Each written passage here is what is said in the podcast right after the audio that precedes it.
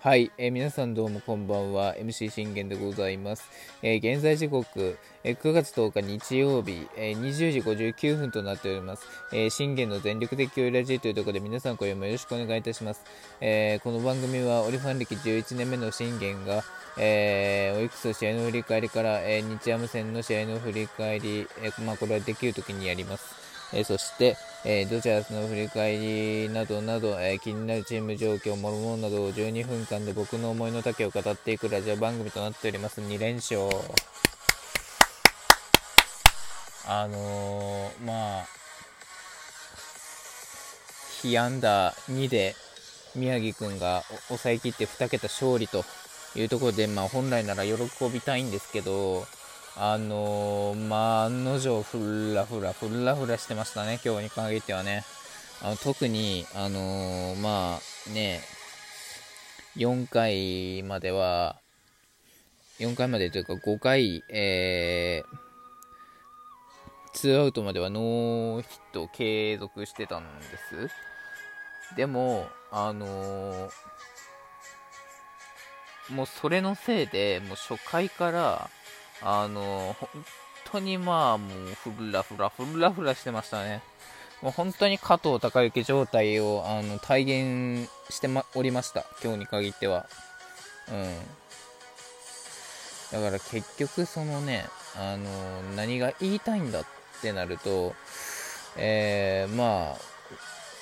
我々としましても、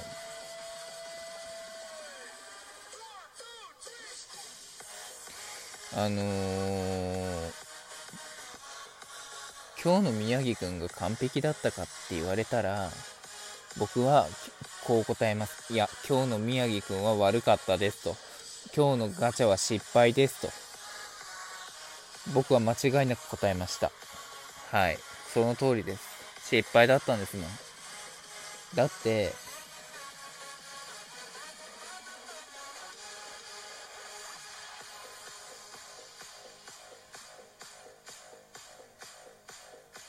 3四球ですか？3四球ですよ。えー、8回被安打に、えー、3四球。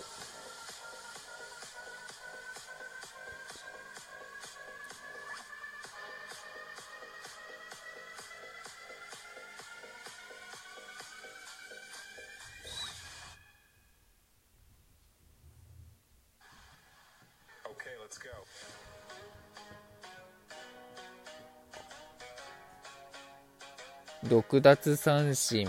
無失点。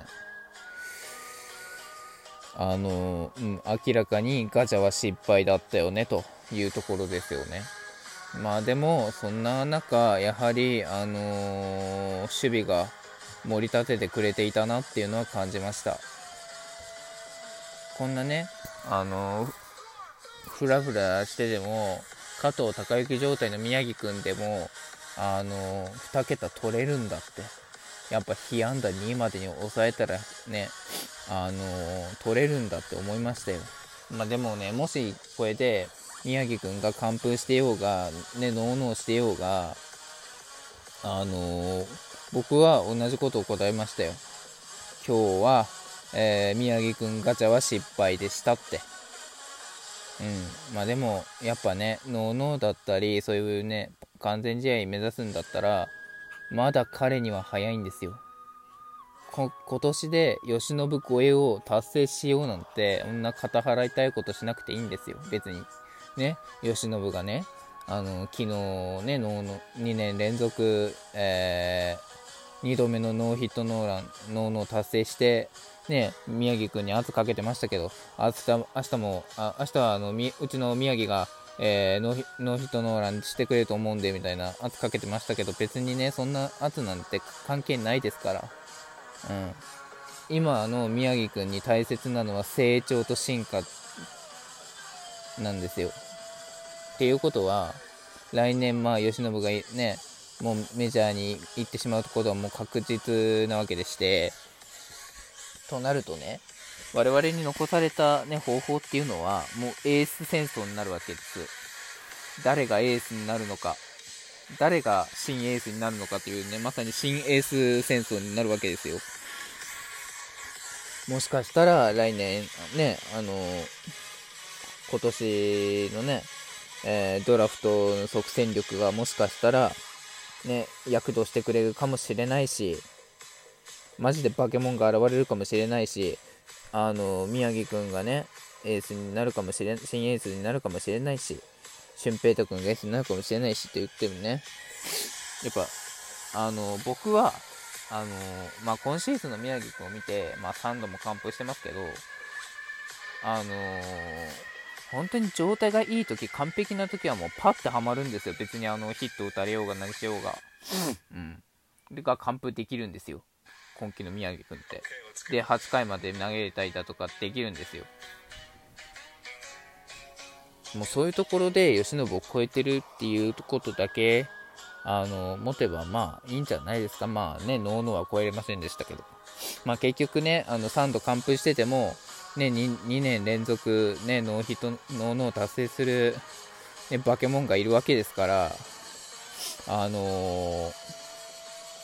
やはりまだまだ由伸超えはあまだまだ早いなというところなんですよね。うんまあ、だからそこを考えると、えー、僕としても、まあ、今日のね宮城君、まあ、本当にフラフラな状態でね、あの、まあ、球も操れてませんでした。じゃあ何が良かったんかってなると、あのー、まあそういうとこですよね。何が良かったかっていうと、いや、難しいですよね。うん、まあ、球威が、球威がね、少しだけあって、しっかり打たせて取れてたっっていうところだったのが大きいかなとは思いますけど、それでもね、8奪三振取れるんならね、あの、いいんですよ。まあ、状態は完璧ではなかったっていうこと、そしてガチャは、えー、失敗だったということだけは僕は言っておきます。ということで、えー、振り返っていきましょう。宮城君と、えー、佐々木朗希の復活登板ということで、えの投げ合い、まさに本当に同年同級生の同級同年の投げ合いで始まりました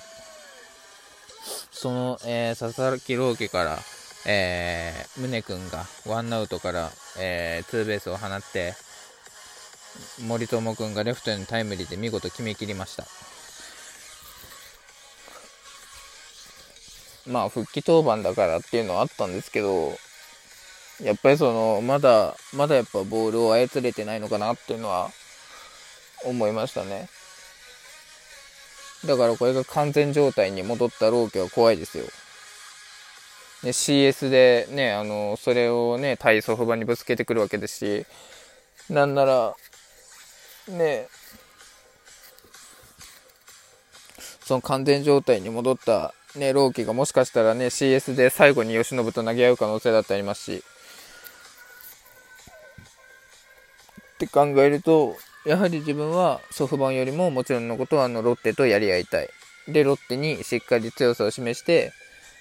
西で行くっていうところなんですよね。ただね、この1点だけなんですよ。じゃあなんでこの1点のチャンスをまず宗君がツーベースで取れたかっていうと、僕が言ってた、あのー、僕結構言ってる、そのね、思いっきり、えー、思いっきり引っ張れと。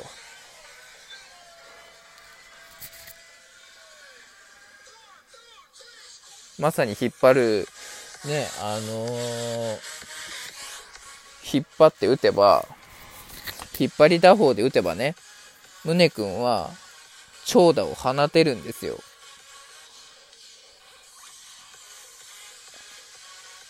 ああ、放てられるんだ、じゃなくて、放てれるんですよ。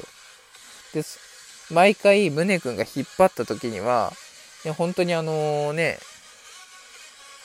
ショートライナーだとか、セカンドライナーとかにならない限りは、あの、大体は長打になるんです。調べましたけど、これあのね、今まで見てきても、全然もうあの、8割をね、超える確率ですから。でも、宗君の場合は、引っ張って打つんじゃなくて、毎回のごとく、あの、振り切って打とうとするから、もう、思いっきりね、ホームラン打つみたいに振り切ろうというね、まさにあの、正隆君のようなフルスイング打法を毎回のごとく継続してるから、こうなるんだっていうことをね、だからヒットが打てねえんだよと言いたいですね。ただここで1点を取れたっていうのは良かったですし、まあ、なおのことですよね、とは思いました。でもね、1点だけなんですよ、朗希も。で、宮城くんは、えー、まあ、言うまでもなく、4回までノーヒット継続というところでございました。ただね、朗希から打ったのも、